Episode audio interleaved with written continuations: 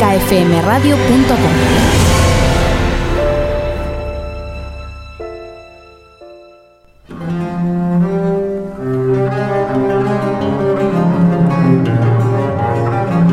música en las letras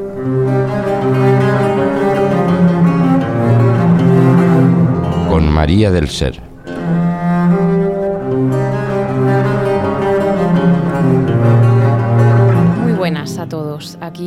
De vuelta en este primer programa de música en las letras en la que es ya la quinta temporada de Clásica FM Radio.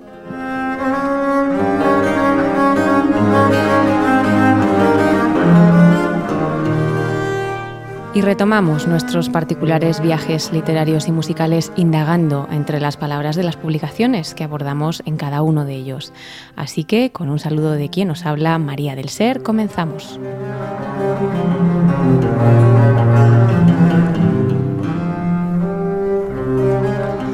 Y lo hacemos con el libro Música como alquimia, en su edición en inglés de 2012 para la editorial Faber Faber de Londres, cuyo autor es Tom Service, pero que fue publicado por primera vez en 1988. En él se indica, además, que existe la posibilidad de acceder en la Biblioteca Británica a algunas de las grabaciones que se reseñan. Tom Service, el autor, escribe sobre música para The Guardian, donde fue además principal crítico de música clásica y cuenta con varios programas para la BBC Radio 3. Presentó también el magazine Music Matters desde 2003 y ha sido el primero en recibir el premio al crítico musical del año. Ha sido también director artístico invitado del Festival de Música Contemporánea de Huddersfield, como él mismo escribe en su brevísima reseña sobre su perfil, que tras años practicando en el espejo una vez dirigió la novena sinfonía de Bruckner, nada mejor que este comienzo musical para abrir los contenidos de este libro. Escuchamos un breve fragmento del cuarto movimiento de la novena sinfonía de Bruckner a la Orquesta Filarmónica de Berlín bajo la dirección de Simon Rattle. Thank you.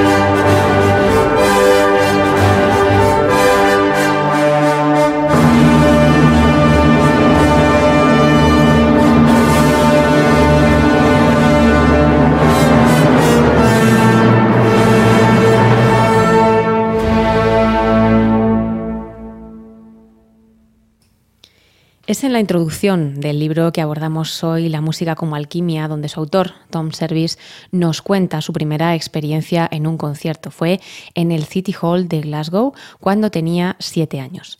En ese momento comenzó a estudiar piano y tuvo la posibilidad de asistir a ese concierto cuando un amigo de su familia se puso enfermo y le regaló la entrada. Tuvo así oportunidad de escuchar a la Orquesta de Cámara Escocesa junto a un jovencísimo Richard Hickox. Concretamente nos dice la Sinfonía número 29 en La mayor, que es el 201 de Mozart. Service nos cuenta que fue en ese momento, eh, en ese momento él no podía entender cómo se le podía aplaudir tanto a alguien que no llevaba instrumento y además cuando algo le inquietó todavía más, a lo que el tiempo quiso que dotara de otro significado y contenido investigando en este ámbito, en el de los directores de orquesta. Además, él quería indagar en que, con respecto a la figura del director, esa entrada de un integrante sin instrumento, cómo podía suscitar tantísimos aplausos. Por eso hemos recuperado aquí las palabras de este director y de cómo trabaja, en este caso desde las partituras de Vaughan Williams, tanto para dirigirlas como para grabarlas, y que nos van a ir preparando para descubrir los contenidos de esta publicación, La música como alquimia. When I'm conducting a piece for the first time, I start with the music, the, the absolute music, and with the score. I might listen to one recording once, just to give me a very quick entrance into that sound world. And then as you start to prepare the music, you try and read around its background, the background to the composer and the background to how that piece was written. So you need to do your research, but I like to start from the score and make my own mind up about the, the kind of piece I think it is. And I think when I'm studying the score, I'm, I'm, I'm trying to be very conscious of the structure of a piece, so you find out where the, the peak of the movement is. Otherwise, you if you have peak after peak, it's boring. You, you need to see where is the one moment that is greater than all the others. And you're aiming for that word. So you're finding the architecture. And that's, you can't, there's no shortcut to that. You can't do that through listening to records. You have to study. Yeah, I try and you know, make my own judgments, and uh, but it's it's always very heartening when you do hear a recording and you hear the things that you've been thinking about confirmed one way or the other. I mean, sometimes you'll hear a recording and you know that's exactly how not to do it. And sometimes it's an absolute model of how to do it. I think there's early recordings of, say, Adrian Bolt, not, not the later ones for EMI, but the early ones on Billard are revelatory because the composer was present at all those sessions and they'd obviously worked so closely together and they had such life, such vigour. I think the Vormilians was for many years misunderstood as a pastoral, very English, very reserved composer very reserved man. We know that now that he was a passionate, angry man. He had so many things in his life to make him angry. I mean, he had uh, the First World War, where he was a stretcher carrier uh, in the trenches.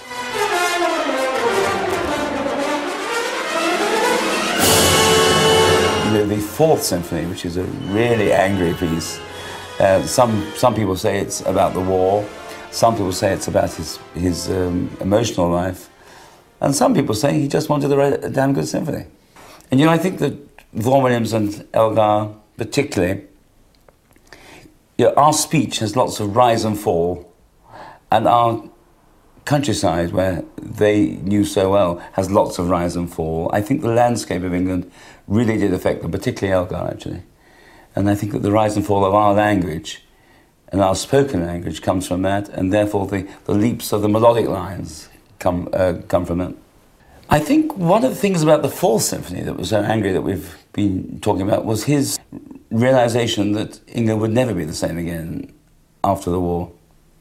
And uh, of course, things, things, uh, things have changed. Now, I don't believe that the, the symphonies are about England as they are today, or even as England was, really. I think it was how he was. I think it's far more autobiographical. And it's just music that he had to write. De las palabras de Richard Hickox sobre Vaughan Williams, nos quedamos, sobre todo para aplicarlo al programa hoy, esa necesidad de conocer el contexto del compositor para poder acercarse a la estructura de la pieza. Fue a partir de todas estas investigaciones cuando Service asumió que el director no es el compositor, pero sí que debe ser la persona que se encuentra más cerca de la fuente de la música. Y menciona a Walter Breller, a Bryden Thompson, a Neme Jarvi, como algunos de los que él ha sentido más responsables del hecho musical, creando y dando forma a ese tiempo en el que la música transcurre.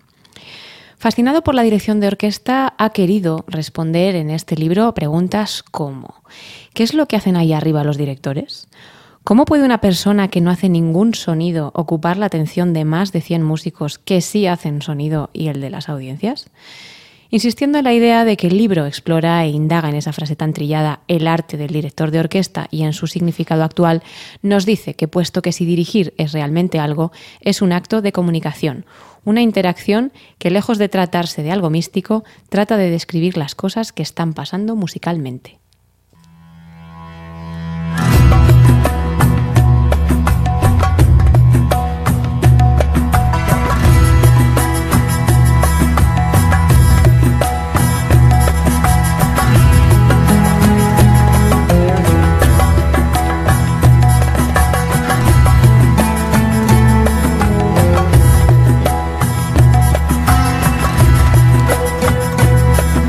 Cita al creador del ritmo en la mitología griega y la idea de la queironomía, un sistema de movimiento de las manos para indicar el nivel de afinación y el contorno melódico muy utilizado en India, China, Egipto e Israel.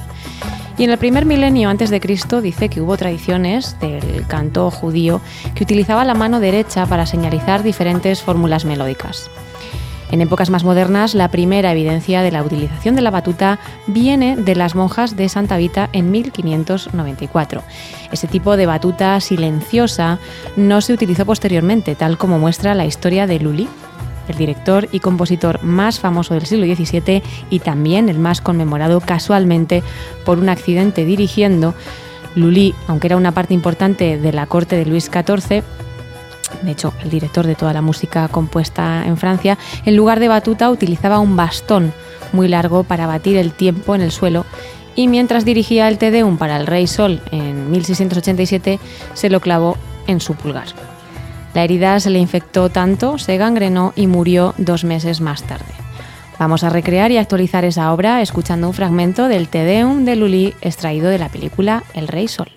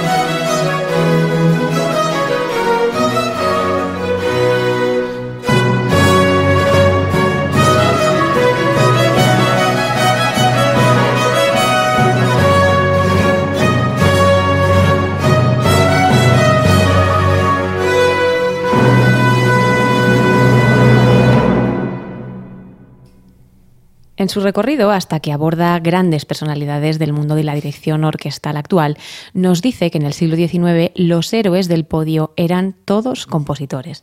Beethoven, Mendelssohn, Spohr, Weber, Spontini, Berlioz, Liszt, Bonvillo y sobre todo Wagner.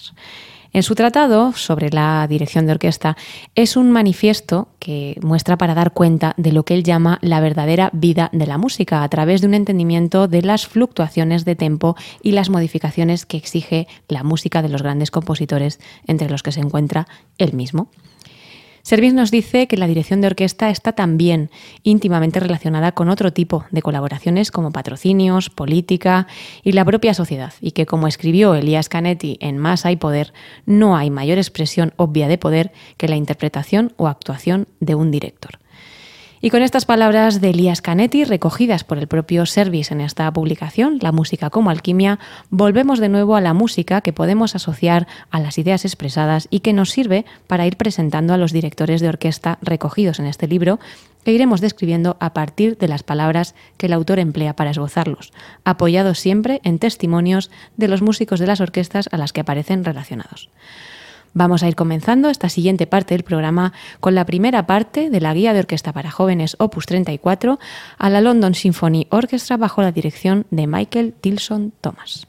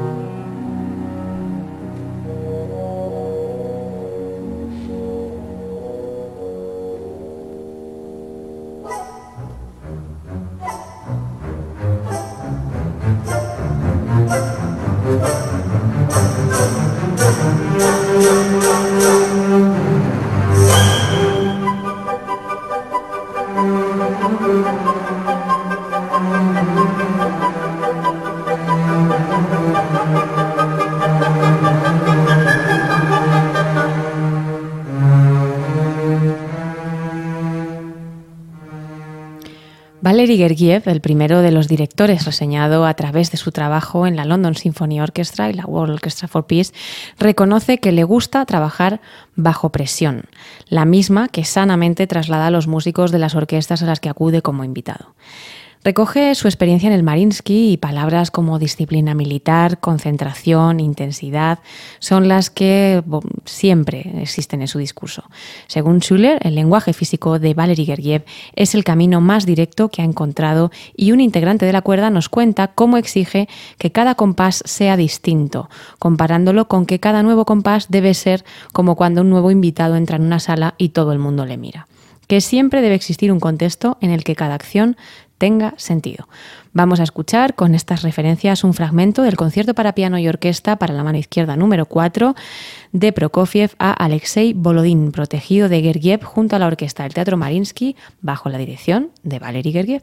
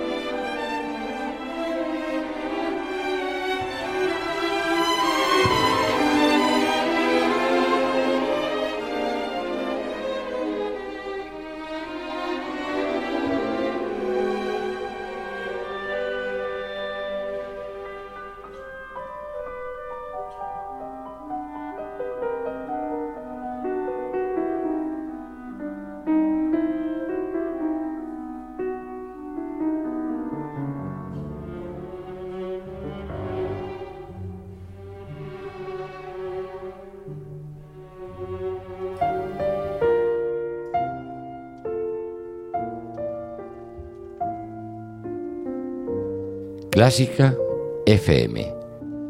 Algo que no te esperas.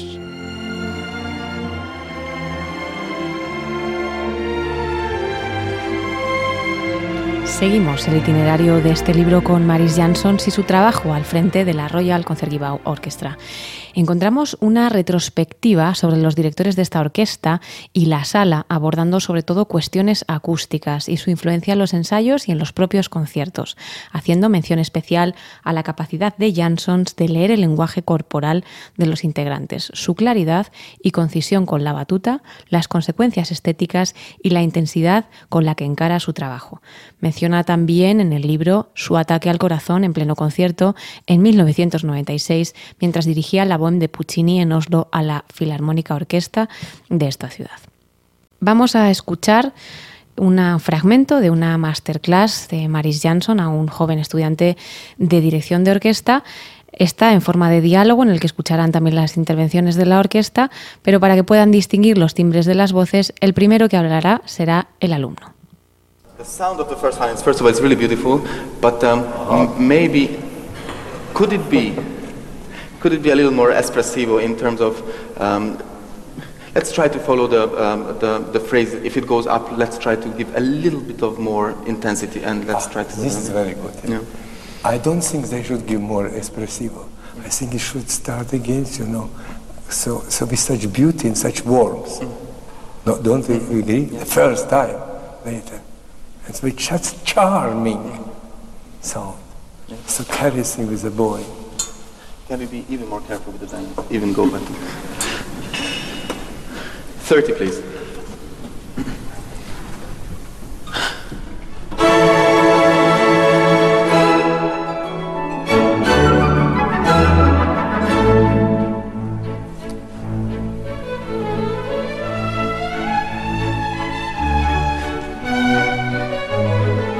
Yes, please. Thank you. Thank you.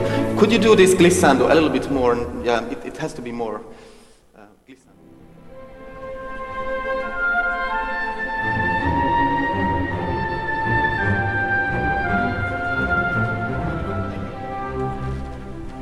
A little bit of more articulation uh, I would love to have uh, in between the slurs. Especially the first two notes. Ta ta. So we hear the upbeat. Um, almost, almost nothing. But regardless of the 4P, we have to have a kind of an energy because otherwise it's just a little bit of a color. We have to have this. May, may I, I'm sorry that I'm interrupting you. May you uh, propose you something? It's very good that you now you ask this and then this. But what I think it's important when you let's say play eight bars then you stop. Again come six bars again you stop as you know. I think you could play, I don't know, 24 bars. You remember what was, what you didn't like, and then you tell here so, and you can even rehearse with this group, concentrating that you are sure they will do, and to do that, and then play again. Again, you know, when you are after each 10 seconds uh, stop, is nothing, uh, sorry, wrong. Anyway, they should work. but, but you know, attention starts to go down, you know, because, okay, you know, with each time, you know. So I just, if I may recommend, better if you could do like this, not uh, stop again, and now this, yeah. So you, you can, because if it goes on, on, on, then, then you are in trouble. Tras las interesantes palabras que han intercambiado el estudiante de dirección y Maris Jansons en esta masterclass que acabamos de escuchar, centra parte de su atención Tom Service en su libro La música como alquimia, del que estamos hablando hoy, en la dirección del Requiem de Borsak, en las reacciones de algunos músicos que no sabían ni siquiera que existía. Era la primera vez que se interpretaba junto a la Orquesta de Viena y un grupo de solistas que incluía al más reconocido de los alemanes, el bajo barítono Thomas Quasthoff. Nos cuenta que Borsak no tiene la intensidad de la música de los requiems de Berlioz o de Verdi y que tampoco puede compararse con la serenidad del de Fauré.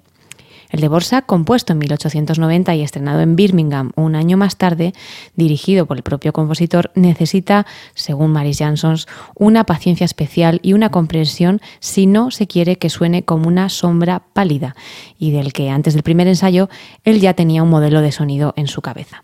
Vamos a escuchar ya el Dies Irae del Requiem de Borsak, opus 89, al coro y orquesta de la Orquesta Filarmónica de Praga, bajo la dirección de Maris Jansons.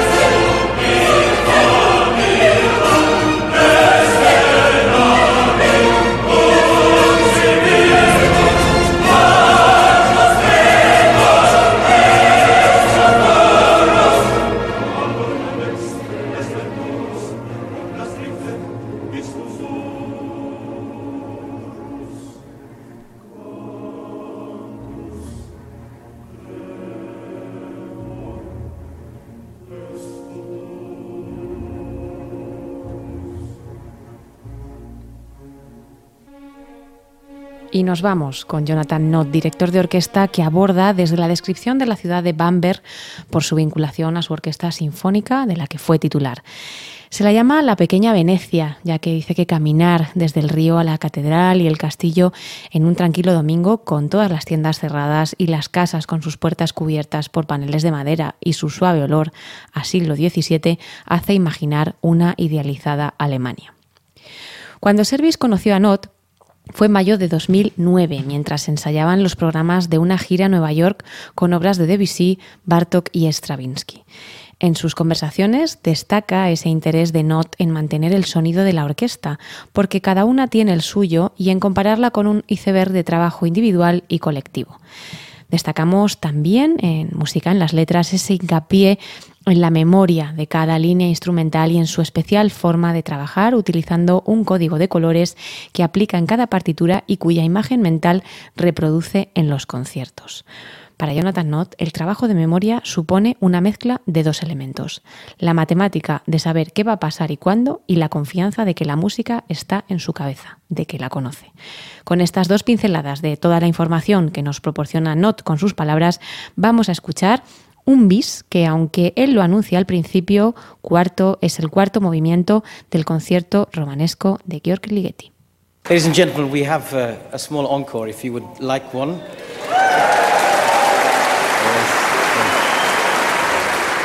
It's um, a Transylvanian melody written in 1951. It's the fourth movement of the Concerto Romanesque by Judge Ligeti.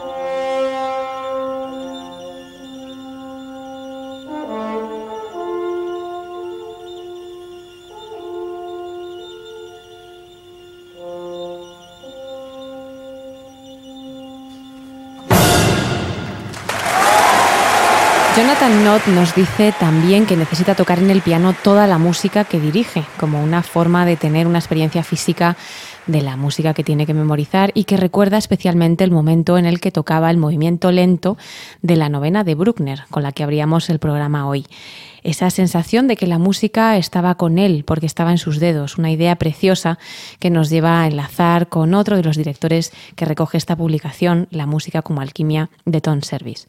Hablamos de Ivan Fischer, de la conexión que dicen los músicos que logra crear en una atmósfera de trabajo inigualable, su sencillez, su concentración y su aparente ingenuidad.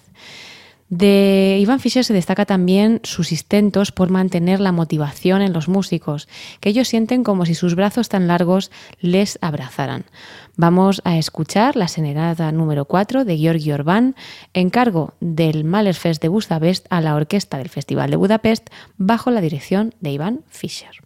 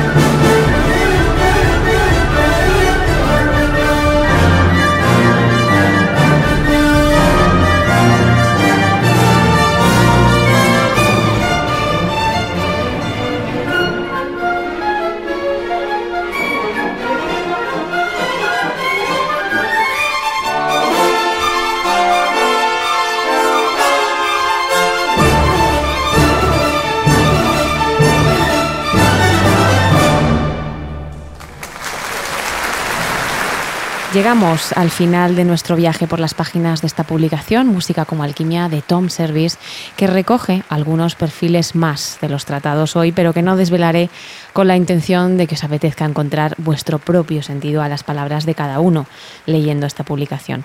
Y nos vamos a ir con uno de los más grandes directores de toda la historia de la música, que permanecerá siempre en nuestros corazones por razones muy diversas y que es Claudio Abado y que aunque no necesita ningún tipo de presentación, las palabras emoción, compromiso, pasión y dedicación son algunas de las que mejor lo definen y nos estamos quedando realmente cortos.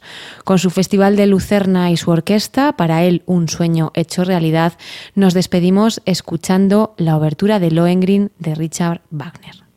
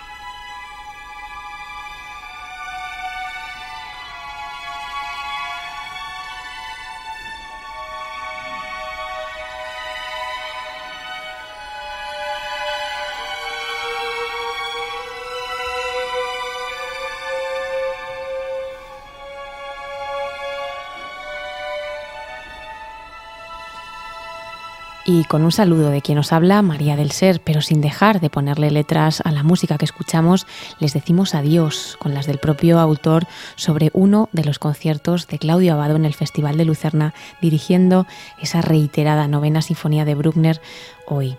Existe algo así como un silencio ruidoso, un silencio que llena tu existencia de una presencia más tangible que el más grande de los tutti orquestales, más visceral que el más magnífico de los discursos. Los músicos de la orquesta de Lucerna y su director se habían fundido en una meditación sobre la mortalidad que era tanto celebración de la vida bulliciosa, clamorosa y violenta como un aterrador apóstrofe sobre la muerte.